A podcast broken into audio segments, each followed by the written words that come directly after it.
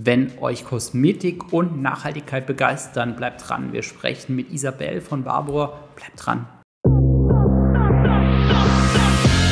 Willkommen bei Get Hired. Mein Name ist Benjamin Weller, Co-Founder von Hired, das Early Career Network für Studierende und Young Professionals. Get Hired ist ein Podcast, der sich zum Ziel gesetzt hat, Insider-Informationen der Berufswelt zu enthüllen. Bleibt dran, um von tollen Gästen zu erfahren, wie ihr eure Karriere startet.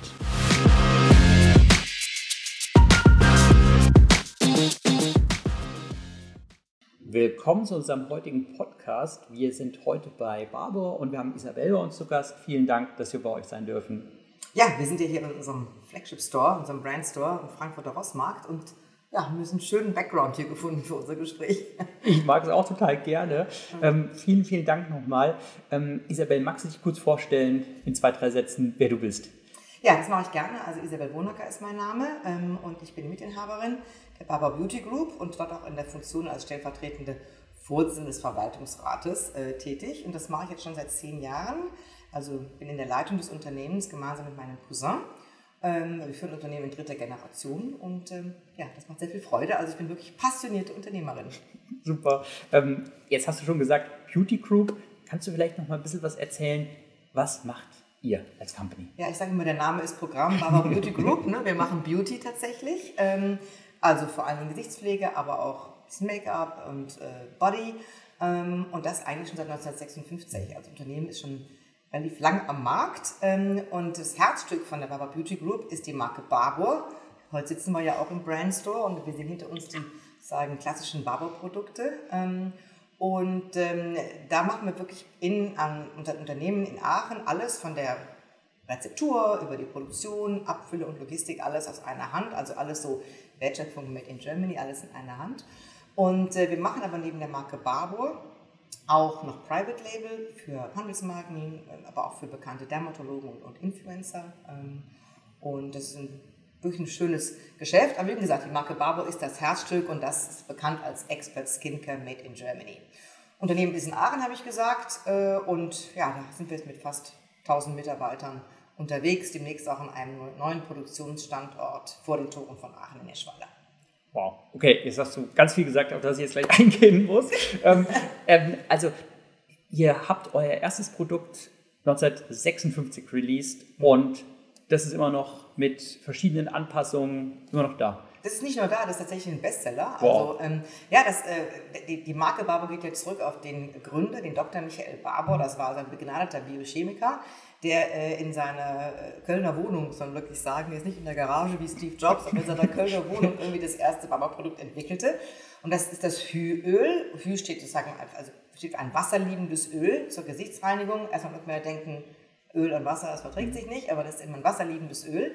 Ähm, und das haben wir tatsächlich bis heute im Programm. Ähm, wenn man auch in den Brandstore reinkommt, sieht man das gleich äh, ganz prominent äh, aufgebaut. Und äh, das waren eigentlich die Wurzeln von der Marke Barbour. Da werde ich mich ganz oft gefragt, wie kam der auf Barbour? Sage ich, na, so hieß der Kerl einfach. ähm, und äh, von der Geschichte her ist dann so, dass mein Großvater, der kam aus der Unternehmerfamilie, war dann aktuell gerade Pharmazeut, also mit einer pharmazeutischen Fabrik. Und der hat eigentlich in das Startup Barbour investiert, wenn man wirklich sagen muss, hat man nur sagen, das war irgendwie Private Equity ähm, und hat am Ende sozusagen dann auch ganz äh, sich von der Pharmazie verabschiedet und ist dann äh, auf dieses, dieses äh, Unternehmen sich ganz konzentriert. Ähm, und was er, glaube ich, mitgebracht hat, ähm, war einfach halt auch ein geniales Gespür für ein Geschäftsmodell. Und das Geschäftsmodell sah eben so aus, dass er sagte, ich möchte wirklich mich in dem Markt der Profikosmetik etablieren, also in einem B2B-Geschäft, mhm. wo wir verkaufen an Kosmetikerinnen das tun wir bis heute. Das sind ja selbstständige Unternehmerinnen, die unsere Marke dann nehmen und in ihre Beratung und Behandlung einbauen. Und das, der Grund war einfach, dass er sagte, ich will so eine Nische-Strategie fahren, weil ich möchte lieber ein Großer unter den Kleinen sein, als ein Kleiner unter den Großen. Also er hat immer von den großen Kosmetik, gerade an den Multinationals würde man heute sagen, gesprochen und er hat es eben diese Nische aufgebaut. Und das ähm, ist tatsächlich so, da kommt Barbo eigentlich her und so haben wir das auch vorgefunden, mein Cousin und ich, als wir das 2014 die Leitung übernommen haben. Aber da habe ich festgestellt, dass sich jetzt die Konsumentenlandschaft ein bisschen verändert hat. Einfach jetzt du und ich, wir wollen einfach Kosmetik woanders auch erleben und ausprobieren und kaufen auch. Und insofern haben wir dann 2014 angefangen, die Marke auch für andere Vertriebswege zu öffnen. Also ähm, offline wie in Apotheken, Parfümerien, Kaufhaus, Department Stores, Flagship Stores, Travel Retail, aber online eben auch bei den großen Beauty-Plattformen wie äh, Douglas, aber auch bei Amazon. Hast du schon erzählt, ihr seid Familienunternehmen ähm, mit einer langen Geschichte, mit in dritter Generation, mit, mit auch vielen Veränderungen zwischendurch. Wie, wie, wie ist das so, in einem Unternehmen zu arbeiten, was halt sehr familiärgeprägt ist? Ähm, also es ist was wirklich ganz, ganz Besonderes. Ähm, ich habe ja in meiner Karriere vorher auch in ganz andere Unternehmen reingeguckt und muss wirklich sagen, Familienunternehmen ist was ganz Besonderes, weil einfach ähm, ja, das Wort Familie irgendwie, glaube ich, auch für viele Mitarbeiter sich so anfühlt. Äh, die haben sich jetzt auch einen Namen gegeben, die nennen sich Wir, wir Barborianer. Ja?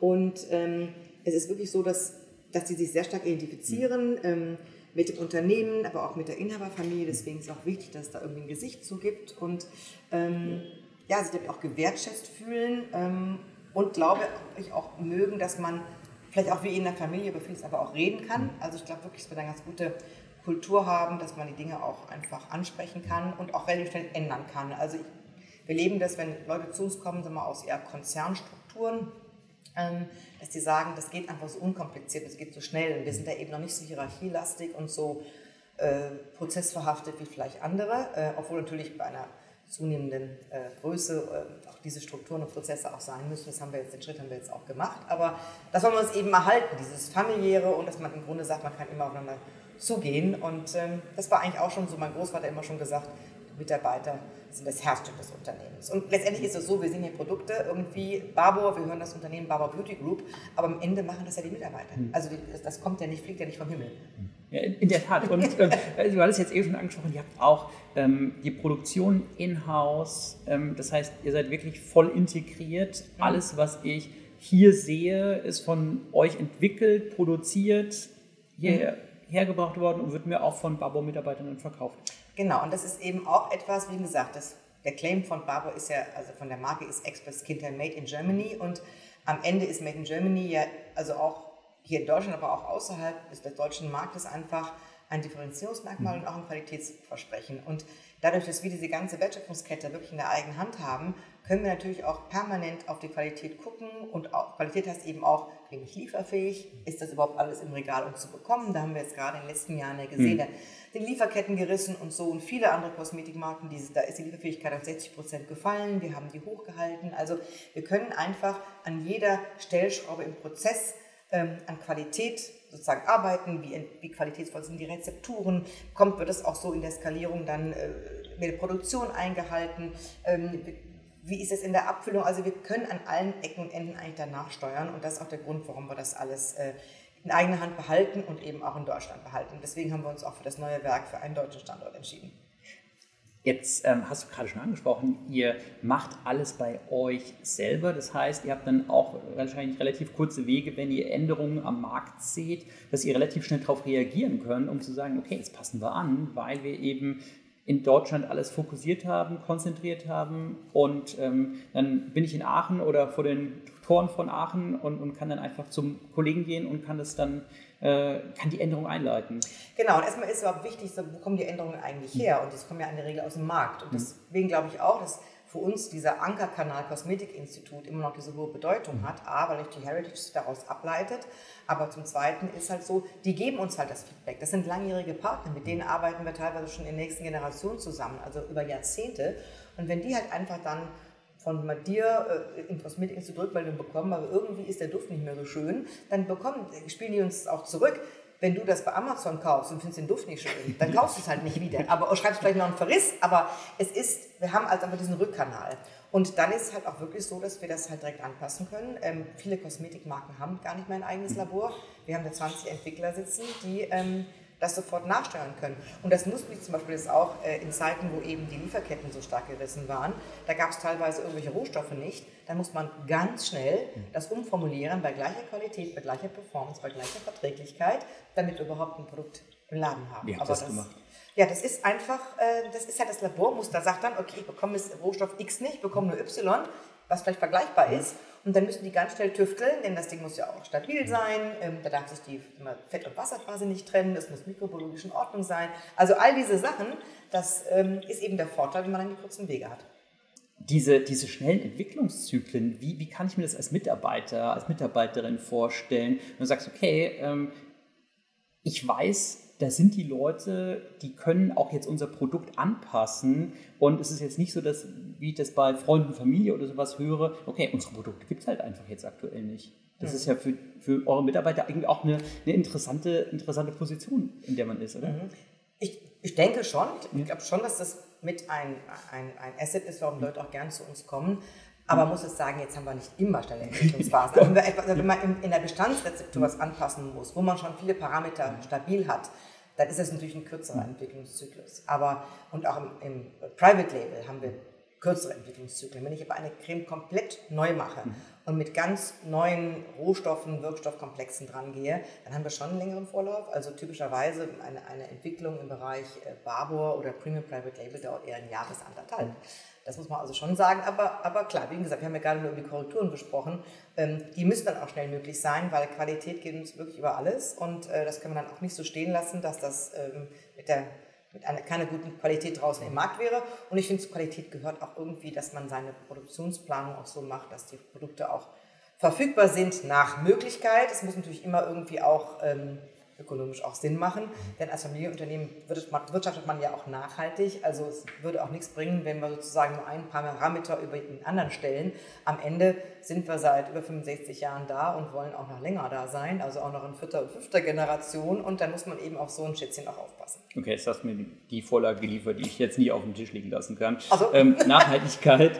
ähm, ich habe jetzt viel gesehen, als wir in den Store reingekommen sind. Ähm, vegan, ähm, CO2, ähm, Nachhaltigkeit als, als generelles Thema bei euch. Inwiefern spielt das bei euch eine, eine Rolle? Mhm. Ja, das ist super, dass, dass wir darüber sprechen, weil vielleicht viele das mit der Marke Barbo jetzt erstmal nicht verbinden, weil wir jetzt nicht daherkommen und sagen, wir sind so organisch oder wir sind so clean oder irgendwas, sondern äh, bei Barbo ist eigentlich Nachhaltigkeit Teil der DNA, der Heritage. Denn wir müssen uns nochmal zurückgehen in das Jahr 1956. Da war der Claim biomedizinische Kosmetik. Mhm oder auch bioaktive Naturkosmetik. Also es waren alles Begrifflichkeiten, wo Leute sagen, ja klar, Naturkosmetik, ja klar, Cosmeceutical, na klar, Bio, aber 1956 war das nicht der Fall. Das heißt, diese, diese starke Orientierung an Naturwirkstoffen und an, an einem, sagen wir mal, wertschätzenden Umgang mit Natur, das war damals schon so. Mhm. Ja? Und in den Jahrzehnten danach haben wir diesen nachhaltigen Ansatz, also wie können wir auch irgendwie unserer Umwelt was zurückgeben, ähm, eigentlich immer auch schon verfolgt. Also wir haben schon in den, in den 90er Jahren schon gemacht, äh, sehr aufwendige Abfalltrennung und Wasseraufbereitung. Das, da gab es den gelben Sack übrigens noch nicht. Also nur mal, um das auch einzuordnen. Ja, das war vor dem gelben Sack. Ähm, wir sind 2010 schon zu, zu Stadtwerken Aachen gelaufen und haben gesagt, wir wollen mit Naturstrom produzieren. Da haben die erstmal auch geguckt, ja, was das eigentlich ist. Gegoogelt Naturstrom. Naturstrom, ja. Und wir reden nicht über kompensierten Strom, ja. sondern über wirklich, wir beziehen Strom aus einem Wasserkraftwerk bei Düren. Ja. Und äh, es war übrigens auch das erste, das, die erste Ladetankstelle für E-Autos war auch 2010. Und ehrlich gesagt, das E-Auto dazu, das sah wirklich wunderlich aus. Ja. Also das mal als Rückblick, das, wir haben das eigentlich immer schon äh, gemacht, als es noch nicht so hieß. Ja. Ihr hattet die erste Ladesäule für E-Autos. Haben wir 2010 auf dem Firmengelände gehabt. Genau. Krass. Ja, ja. Das ist schon, also das, das wirklich, das sah das wirklich, wirklich, war das noch eine Ausnahme. Heute haben wir 60 Ladesäulen hm. auf, auf, dem Parkplatz. Ja. Wir haben eine hundertprozentige E-Car-Policy und, und, und. Einfach, weil wir natürlich dann immer gesagt haben, wir wollen eigentlich immer einen Schritt voraus sein. Und ähm, diesen Schritt voraus haben wir eben auch 2019 äh, sozusagen uns, uns vorgenommen und haben einen Sustainability Board gegründet. Das ist quasi ein, ein Gremium innerhalb des Unternehmens, da sind äh, Mitarbeiter aus ganz verschiedenen Abteilungen drin, auf verschiedener Seniorität, äh, die sich einfach für dieses Thema begeistern und die haben dann sozusagen die Green Agenda 2025 erarbeitet. Und die sieht man neben wichtigen Parametern wie Senkung des Kunststoff, Kunststoffverbrauchs ähm, vor, dass wir unsere CO2-Emissionen äh, bis 2025 halbieren. Also wir reden über eine echte Reduktion und keine Kompensation. Warum? Weil der Umwelt am Ende ist es am wichtigsten, dass man CO2 weniger macht, als es immer nur zu auszustoßen und zu kompensieren. Deswegen Reduktion vor Kompensation. Und wir haben uns vorgenommen, eine Reduktion der echten Tonnage an CO2, was in einem Unternehmen, äh, das zweistellig wächst jedes Jahr, äh, natürlich schwierig mhm. ist. Und tatsächlich ist die Bilanz jetzt so, dass wenn man sagen wir, ein pro Stück Produktionsvolumen, äh, wenn man das betrachtet, äh, haben wir unseren CO2-Fußabdruck schon halbiert. Aber wir sind ja gewachsen immer 10 Prozent und mehr jedes Jahr. Und da liegen wir jetzt sozusagen bei 7, minus 37 Prozent. Also wir sind da echt dabei. Und wie haben wir das geschafft? Wir haben einfach gemessen nach einem anerkannten Standard und ähm, auch mit dem Partner zusammen, mit einer NGO, wo wir das damals noch gar nicht konnten. Und tatsächlich messen wir das in, einem, in Echtzeit. Also wir können in Echtzeit unsere CO2-Emissionen tracken, weil unsere IT was ganz Tolles da programmiert hat und wirklich überall echt Zähler und Rechenwege im System hinterlegt hat, sodass wir das wirklich, wir können das wirklich in Echtzeit sehen, wo wir da stehen. Das heißt, messen, tracken und dann auch machen. Ne? Einfach da sich Maßnahmen überlegen, die da ansetzen, wo es äh, auch was bringt, ist bei uns zum Beispiel im Bereich des äh, Corporate Carbon Footprint, ist das äh, die Mitarbeitermobilität, also wie kommen die Leute zur Arbeit und dann, dann kommen wir eben auch da voran. Also insofern, ja, das ist immer etwas, wir wollen das immer eigentlich aus, aus der Zeit heraus machen und einen Schritt voraus sein und deswegen sind wir jetzt eigentlich schon fast weg von der alleinen Betrachtung von CO2 und ähm, machen jetzt für jedes Produkt eine, eine Lifecycle äh, Assessment Analyse, LCA, und, also, und beziehen eigentlich im Rahmen einer Ökobilanz auch weitere Auswirkungen auf die Natur ein. Und wir haben uns da als Parameter vor allem Biodiversität und äh, Versauerung der Böden und ähm, Eutrophierung ausgesucht ausgesucht. Also da ist wirklich, da ist wirklich was los bei Barber. Also das heißt, ihr seid auch bei den Sustainable Development Goals relativ weit vorne. Ja, total. Wir haben auch wirklich da auch unendlich viele Preise bekommen. Allein dieses Live Dashboard hat irgendwie auch einen tollen Nachhaltigkeitspreis gewonnen vom Verband der chemischen Industrie und äh, wir sind jetzt auch da bei der, die Steffi Lemke hat auch so ein, so ein, so ein Verein, so eine Plattform von Klimaschutzunternehmen. Da haben sich irgendwie auch 200 beworben und 10 sind genommen worden, da waren wir irgendwie auch dabei. Und letztendlich muss ich auch sagen, ist natürlich auch dieses neue Werk, was wir da bauen, genau Bestandteil dieser Strategie und auch ein Leuchtturmprojekt, weil wenn man das anguckt, da hat, steht oben drauf eine riesige Photovoltaikanlage auf dem Dach, Wärmepumpen, Wärmerückgewinnung. Also das ist eigentlich, eigentlich eine nahezu All-Electric Factory und 30 Prozent des Stroms produzieren wir schon selber. Äh, perspektivisch bis 2030 wollen wir eigentlich komplett autark sein und haben das auch gebaut wie ein Passivenergiehaus. Das heißt, es verbraucht einfach nur nach KfW-Standard 40 oder 60 Prozent weniger. Und auch die Wärme und Kühle bekommen wir alle von den Wärmepumpen. Also wir machen da wirklich, das ist wirklich ein Leuchtturmprojekt und äh, wird entsprechend auch, glaube ich, anerkannt. Aber wie gesagt, wir sehen es jetzt nicht hier direkt bei den Produkten. nee, aber das ist, ich finde das total spannend, weil es ist ja auch einfach so, dass man sagt, okay, ein Unternehmen ist einfach mehr als die Produkte. Also Produkte ja. ist natürlich der Kern, aber auf der anderen Seite geht es ja auch um ganz viel weiteres. Also, dass ich mir halt Gedanken mache, wie kann ich dieses Produkt ja in zehn Jahren noch produzieren mit einem tollen CO2-Footprint, mit weniger Müll, mhm. ähm, mit einfach einem mit einem geringen Impact auf den Planeten. Wir sehen es mal jetzt hier, jetzt früher waren diese Produkte immer auch telefoniert. Mhm. Wir hatten noch so eine durchsichtige Folie drumherum. Die mhm. haben wir zum Beispiel dann auch wirklich nach viel Ringen intern und auch mit Handelspartnern weggelassen. Und allein das spart, glaube ich, uns zwei Tonnen Virgin Plastic pro Jahr. Das muss man sich vorstellen wie die Fläche von acht Fußballfeldern. Also ja, aber es ist eben, man muss, ich sage mal, sind, wir sind schon stolz auf diese Errungenschaften, aber in dem Wort Errungenschaften steckt eben auch Ringen. Also wir ringen tatsächlich auch wirklich immer wieder um die beste Lösung und am Ende muss man sich ja auch immer entscheiden zwischen Nachhaltigkeitsgesichtspunkten und, und auch Produkterlebnis, muss man auch abwägen. Ja, also das muss man schon machen.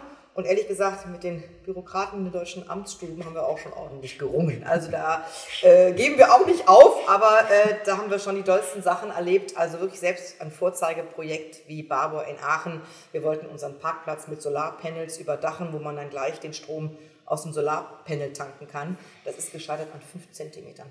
Ach so, ja gut, aber... fünf, also wollte man sagen, so, ne? Wahnsinn. Ja. ja. ja. Ähm, aber gut, weiter, wir, wir, ringen alle weiter. Wir ringen weiter, genau. Ja, geht nicht anders, ne? Was soll machen? Jetzt hast du eben schon das Thema Tech angesprochen, also dass eure IT-Abteilung tolle, tolle Boards baut. Ähm, jetzt Beyond Cosmetics sozusagen. Ihr macht ja auch viel im Tech-Bereich. Mhm, genau, also das ist nicht unterschiedlich, worauf wir darauf gucken. Also einmal, mhm. sagen wir mal, im Unternehmen ist natürlich das Thema Digitalisierung. Mhm. Wie in vielen Unternehmen das ganz, ganz große Thema. Unsere Produktion ist wirklich so, die ist schon, aber auch schon seit 10 oder 15 Jahren komplett papierlos. Ist aber auch ein Sicherheitsfeature, weil man einfach dann sicherstellt, dass dann auch nur genau die Zutaten in den Pot kommen und gemischt werden, die da auch reingehören. Das heißt, da haben wir schon ganz, ganz viel gemacht und äh, auch Prozesse sind bei uns digitalisiert und so weiter. Also das, das muss auch sein, denn ähm, ja, allein aus Effizienzgesichtspunkten. Und wie gesagt, man kann auch nicht immer nur mehr Mitarbeiter einstellen, das muss irgendwie auch aus, aus den Systemen kommen. Aber tatsächlich ist auch hier neben, sagen wir mal, Cremen haben wir auch ähm, einen Bereich Barbour Tech, ähm, wo wir ähm, Geräte entwickeln mit Partnern zusammen, ähm, einfach um ähm, noch, noch mehr sagen, Beratung auch anbieten zu können und noch mehr Performance anbieten zu können in Kombination mit unseren Produkten. Zum Beispiel haben wir auch Geräte zur Hautanalyse, wo ich erstmal feststellen kann, was für ein Hauttyp bin ich denn? Wie trocken ist meine Haut? Wie viele Fettpartikel sind dann? Wie, wie ebenmäßig ist sie? Und dann kann ich sozusagen dann, begleitet von einer, von einer Expertin, eben auch eine gute Behandlung auswählen oder ein gutes Produkt auswählen. Also das ist ganz wichtig.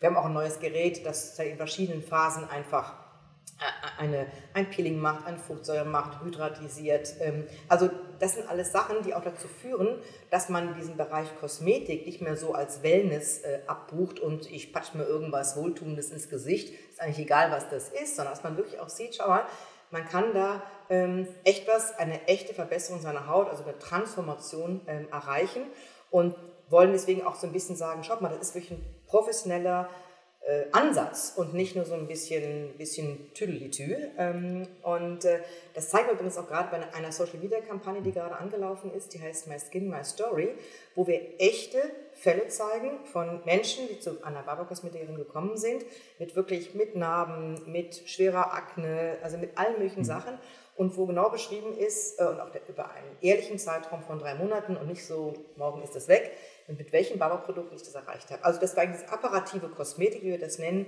ähm, die unterstützt einfach da ganz, ganz oft eine Individualisierung und auch ein tolles Hautergebnis. Und das natürlich in Kombination mit unseren Produkten. Jetzt hast du schon gerade Social Media angesprochen, eben hattest du über Influencer Marketing ge gesprochen, dass ihr auch für Influencer äh, Dinge herstellt. Wie verarbeitet ihr genau diese Entwicklung von eben 1956 Küche in Köln zu Influencer Marketing in der heutigen Zeit? Wie, wie, wie nehmt ihr diese Innovationen auf? Ja, also das, das, genau, was du beschreibst, ist ja wirklich einfach etwas, wo man sagen muss, da hat sich das Unternehmen komplett transformiert. Ja? Und, und vor allem in den letzten zehn Jahren, weil wenn man einmal Multichannel anfängt, reicht es ja nicht zu sagen, ich stelle es einfach jetzt bei Amazon ins virtuelle Regal oder ich stelle es in die Apotheke weil ähm, also ein, ich muss eigentlich auch meine ganze, mein Packaging anpassen. Das Produkt muss ja aus dem Regal zu mir sprechen. Es ist nicht so, dass eine Kosmetikerin mir das in die Hand drückt. Also ich muss da tatsächlich gucken, ja, wie ich das mit dem Packaging unterstütze. Dann ist meine ganze Brand Communication eine andere. Ja, wir haben früher immer äh, inseriert in sagen wir, Fachmagazin für die Kosmetikerin.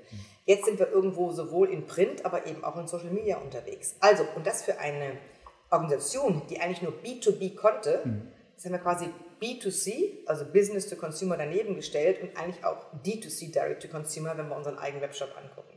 Ja, und das geht eben nur, wenn man sich, glaube ich, sowohl mit externen Talenten verstärkt. Also sind, wir haben unheimlich viele Leute, Leute dazu bekommen. Also in manchen Jahren sind wir 100 neue Mitarbeiter dazu genommen und ähm, das war dann irgendwie, keine Ahnung, 25 Prozent, irgendwie Steigerung.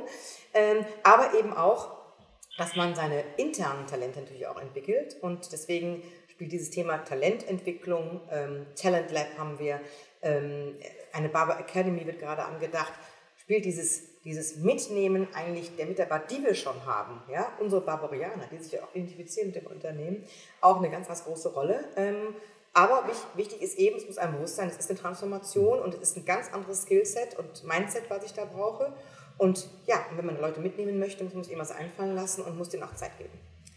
Du hast eben kurz angesprochen, dass du vorher auch noch bei anderen Unternehmen gearbeitet hast. Jetzt, wenn man mit dir spricht, ist das so eine Vollblutunternehmerin, die für ihre Produkte brennt und ich bin total äh, beeindruckt, wie viele, wie viele Zahlen du mir gerade um die Ohren wirfst. ähm, ähm, wie war deine Journey zu Barbour?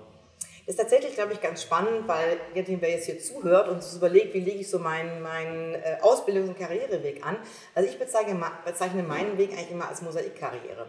Ähm, ich bin noch relativ geradeaus gestartet, also ich wollte eigentlich Journalistin werden, äh, habe auch schon so ein bisschen geschrieben mit 15, 16, 17 für eine Lokalzeitung und dann hat der Chef vom Dienst gesagt, mach doch mal Jura, das ist immer gut für den politischen Journalismus. Also bin ich mit diesem Ziel losmarschiert. Und etwa Mitte des Studiums habe ich gesagt, naja, aber ich will ja nicht nur schreiben über das, was andere machen, ich möchte eigentlich selber machen. Also dieses selber machen ist eigentlich da schon aufgetaucht, mhm. aber noch sehr diffus, weil Unternehmertum kommt ja irgendwie in unseren Schulen nicht vor. Es mhm. kommt an den Unis begrenzt vor. Begrenzt. So, es kommt so ein bisschen. Aber ich muss überlegen, das war bei mir vor 30 Jahren, ne? also, oder vor 35 Jahren. Äh, da war das alles vielleicht noch nicht so, so wie, zugänglich wie mhm. heute. Ähm, und dann habe ich eigentlich ähm, mich auch in der Uni sehr engagiert, an, einem, an einer größeren Studenteninitiative und da festgestellt, ich arbeite eigentlich gern an Projekten und im Team. Und dann festgestellt, Juristen machen das eigentlich nicht. Ja. ja? Und ich bin auch ein Typ, der nach der Devise 80-20 verfährt. Also ich liebe es einfach mit 20% meines Zeitinvestments, um die 80% der Lösung zum Stehen zu bringen. Aber ob ich dann nochmal 80% meiner Zeit investieren möchte, um die letzten 20% zu machen, oh, das treibt mich nicht so. Da ist ja jeder auch anders gestrickt. Also ich glaube, das festzustellen war ganz wichtig im Studium, denn das hat mich dann so gebracht, weil ich sagte, ich glaube, Unternehmensberatungen arbeiten so. Mhm. Also habe ich mich bei McKinsey für ein Praktikum beworben, bin auch genommen worden, bin auch übernommen worden und habe dann auch mit McKinsey noch, ähm, weil ich nur das erste Staatsexamen Jura gemacht hatte, ähm, habe ich dann statt des zweiten Staatsexamens noch ein MBA gemacht äh, in INSEAD, in Fontainebleau, um einfach meine Ausbildung zu komplizieren. Da sind wir aber immer noch nicht bei Unternehmertum. Ja? Also, obwohl wir immer das Familienunternehmen im Rücken hatten, aber irgendwie mein Vater hat das irgendwie gemacht, hat irgendwie mir den Weg so komplett freigehalten, was ich machen möchte. Und am Ende war es so, ähm, dass ich nach einer längeren Familienpause das Gefühl hatte, ich möchte wirklich wieder professionell arbeiten und bin dann ähm, auf Ashoka gestoßen. Ashoka ist eine gemeinnützige Organisation, die damals ähm, gerade so auch ein Startup war. Und ich habe mich da beworben, weil es dort ging es darum sozusagen, dass man äh, Menschen, die eine tolle Idee haben, innovative Idee haben und die die groß machen wollen und wie ein Unternehmer skalieren wollen, dass die sozusagen gefunden und unterstützt werden. Das ist die Kernmission von Ashoka und das fand ich total cool zu sagen, Mensch, das ist doch mal ein anderer Ansatz im Sozialsektor. Also mein Wunsch war sicher auch, irgendwas mit Purpose zu machen und dann bin ich da irgendwie hin und habe insofern auch ein bisschen Startup-Erfahrung gesammelt, weil das wirklich ein Startup war. Und das habe ich dann fünf Jahre ein bisschen mit aufgebaut und in dieser Zeit habe ich natürlich ganz verschiedene Unternehmer kennengelernt. Einmal die Social Entrepreneurs, die Ashoka gefördert haben. Ähm, dann zweitens habe ich ein Unterstützernetzwerk aufgebaut ähm, und sagte, da gehe ich auf jeden Fall zu Unternehmern, weil Unternehmer verstehen intuitiv, was die so Social Entrepreneurs da machen, wie die ticken.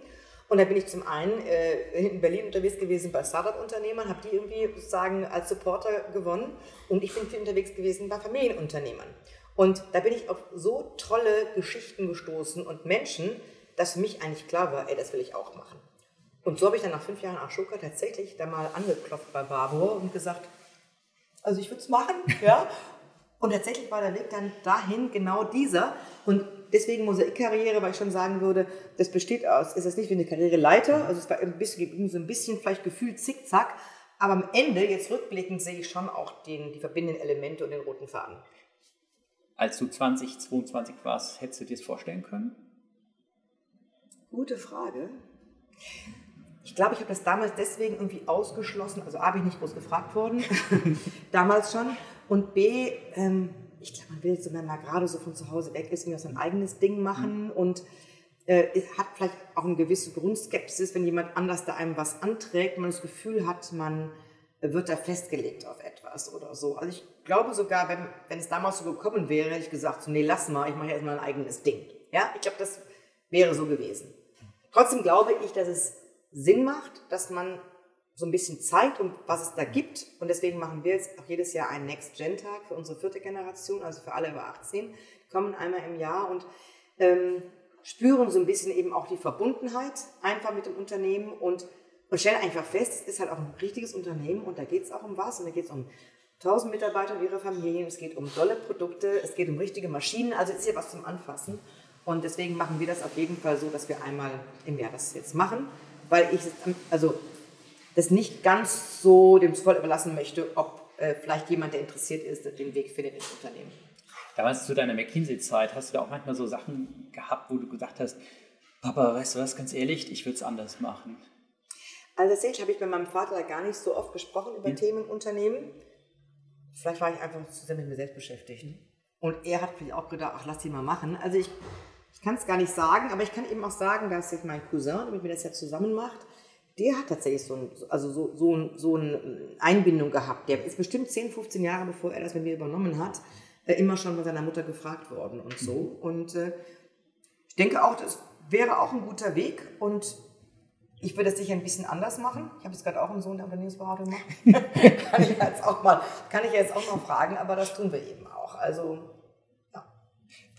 Jetzt hast du auch schon eben kurz erwähnt hier, du bist 2014 eingestiegen und ähm, wie waren so diese ersten, diese ersten Tage, diese ersten Wochen für dich damals? Also manchmal mal ein bisschen beklommen zumute, ja, weil ich meine, als, als Unternehmensberater, da gehst im Unternehmen, dann sagst du was Schlaues und dann gehst du wieder. Ne? Ja, und hörst vielleicht. Ja, bist vor allem nicht, nicht mehr dafür verantwortlich. ja.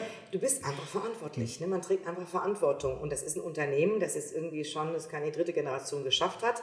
Äh, es gibt ja so einen Spruch, dass es eigentlich in der dritten Generation gerade im Unternehmen einen Kragen gibt. Ja, es gibt diesen Spruch, ne? der ja. Großvater erstellt's, der Vater erhält, dem Enkel zerfällt's. Das machen wir jetzt mal nicht, dass, dass uns das zerfällt. Das sieht auch nicht danach aus. Wir wachsen ja seit zehn Jahren zweistellig und es, also glaube ich, alle sind, glaube ich, echt ganz gut aufgestellt und die Marke erlebt man ganz anders. Also all good, aber trotzdem, wir haben jetzt auch schwierige Krisenjahre hinter uns, wahrscheinlich auch noch vor uns. Also das, was ich heute noch spüre, diese Verantwortung, hat mich damals schon sehr beschäftigt. Ähm, das ist das eine. Das zweite ist, sag mal, dass man viel Respekt dafür haben muss, dass schon viel da ist und nicht einfach da reinkommt wie ein junger, frischer Besen und dann mal durchkehrt, sondern dass man eben auch sagt, pass auf, es gibt gewisse Stellschrauben, die möchte ich jetzt machen und anderes möchte ich aber auch erhalten. Und ich glaube, das ist auch, dass man den Respekt auch vor Tradition hat, ja, ähm, aber eben, ja, aber Zukunft braucht Herkunft, aber ich meine, wir brauchen auch eine Zukunft. Also insofern, dass man so das beides ein bisschen balanciert. Ähm, und tatsächlich, da wir entschieden haben, diese Multi-Channel-Distribution zu machen, war natürlich die große Sorge, dass unsere Kosmetikerinnen das gar nicht äh, gutieren mhm. und äh, dass die uns mal von der Fahne gehen, mhm. wie unser Wettbewerb teilweise gesagt hat. Und da galt es eben auch, dass man einfach sich wirklich auch bewusst ist, das ist ein ganz großer Schatz, diese langjährigen mhm. Partnerschaften. Ja, es ist ja auch, Familienunternehmen heißt ja auch mit Partnern nachhaltig umzugehen. Ähm, und deswegen haben wir da auch wirklich uns immer wieder Gedanken gemacht, wie können wir das als Win-Win-Situation ausgestalten mit den Kosmetikinstituten, ähm, wie können wir ihnen auch Zeit geben, wir haben wahnsinnig viel kommuniziert, also all diese Dinge eben auch, also uns war bewusst, dass eine Transformation ansteht und die eben mit Augenmaß zu machen. Ich glaube, das waren so meine ersten großen Challenges am Anfang. Du hast wahrscheinlich auch sehr viel kommuniziert, oder? Mit den ähm mit den Menschen, die es dann betrifft. Also wenn du gerade so sagst, okay, wir ändern jetzt unsere Strategie so ein bisschen oder ergänzen unsere Strategie, ganz viele neue Kanäle, du musst ja auch viel erklären. Genau. Also, das ist generell, Kommunikation ist wirklich das absolute oberste Prinzip und da kann, glaube ich, können wir auch noch besser werden. Also, das nach innen wie nach außen das ist A und O. Jetzt muss ich das nicht alles alleine machen. Unsere Governance ist ja so, ähm, dass wir eine Geschäftsführung haben, eine dreiköpfige Geschäftsführung, die das wirklich großartig managt.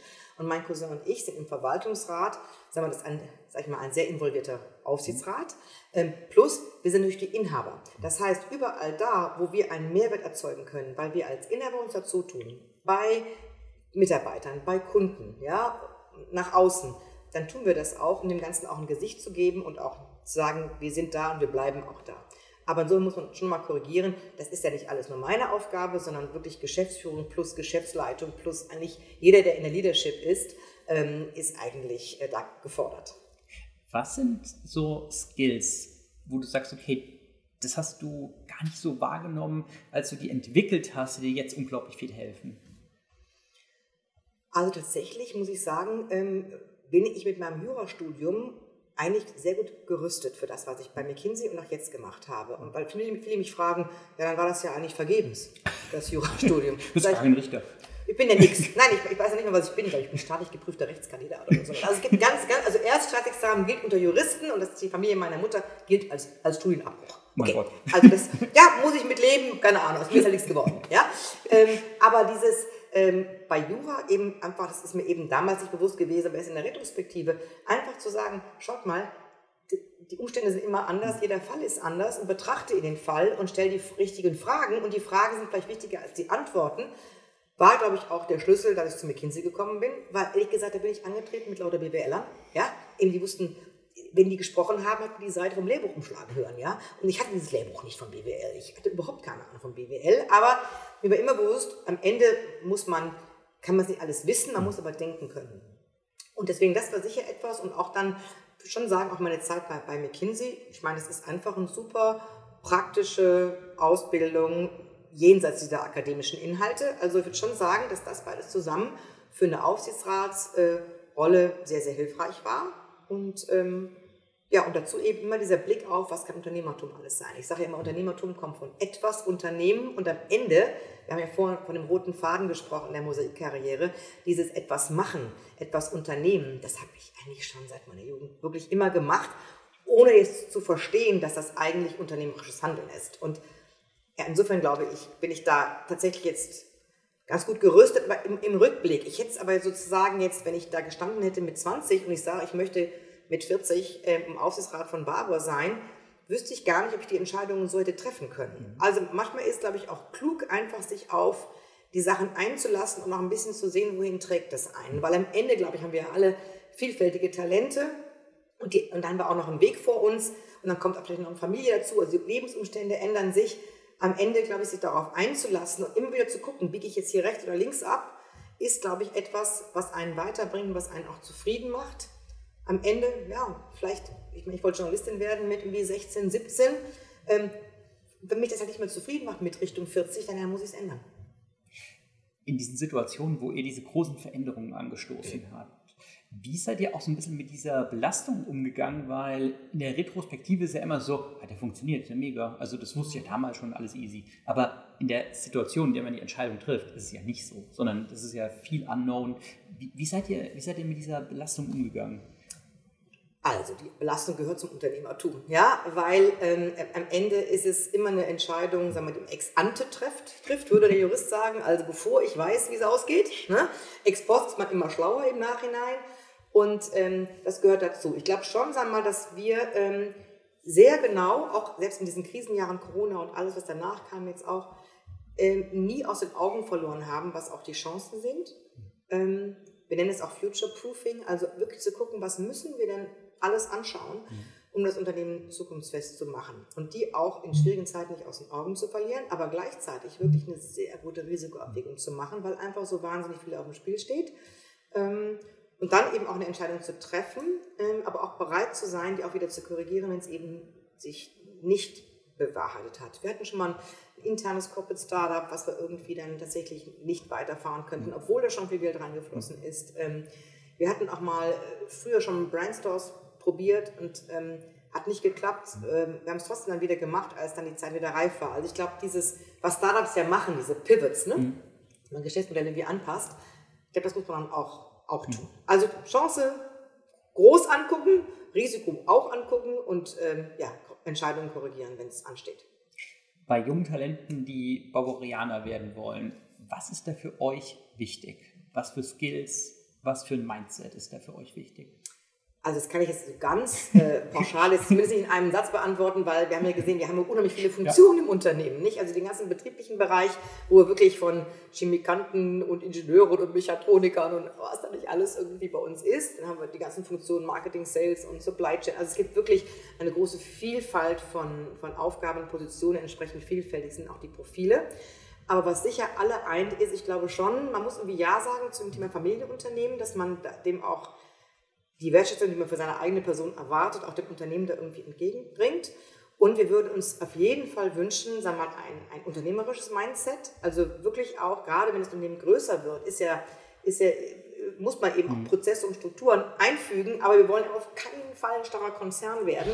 Und das hängt davon ab, dass jeder, da wo er irgendwie hingestellt ist, eben auch die Chancen und Risiken auch sieht und eben auch, auch mitträgt. Also unternehmerisches Mindset wäre uns da äh, total, total wichtig. Ich habe die letzte Frage noch, die muss ich noch stellen. Was ist dein Lieblingsprodukt von euch? Also ich äh, kann nicht ohne die Ampullen. Das sind ja unsere kleinen äh, mal Glasfiolen, ähm, die man einfach aufknackt. Und da ist so 2 Milliliter Konzentrat drin. Das ist wirklich ein total schneller, cleaner Schönmacher. Und äh, ich bin eigentlich nicht so fürs lang rumtüddeln. Also und die Ampulle ist einfach schnell auf, schnell auf der Haut und man sieht sofort den Effekt. Also die gibt es bei mir täglich. Perfekt. Isabel, vielen, vielen Dank für deine Zeit, vielen Dank für deine Insights. Ähm, Vollblutunternehmerin, ja. vielen, vielen Dank. Ja, vielen Dank, mir hat viel Spaß gemacht, Benjamin. Danke dir und vielen Dank auch euch. Wir haben natürlich unten alles zu Babor verlinkt. Ähm, wie ihr gehört habt von Isabel, Babor wächst enorm. Deswegen auch tolle Jobs, tolle Profile, die ihr da anschauen könnt. Schaut vorbei und bis zum nächsten Mal.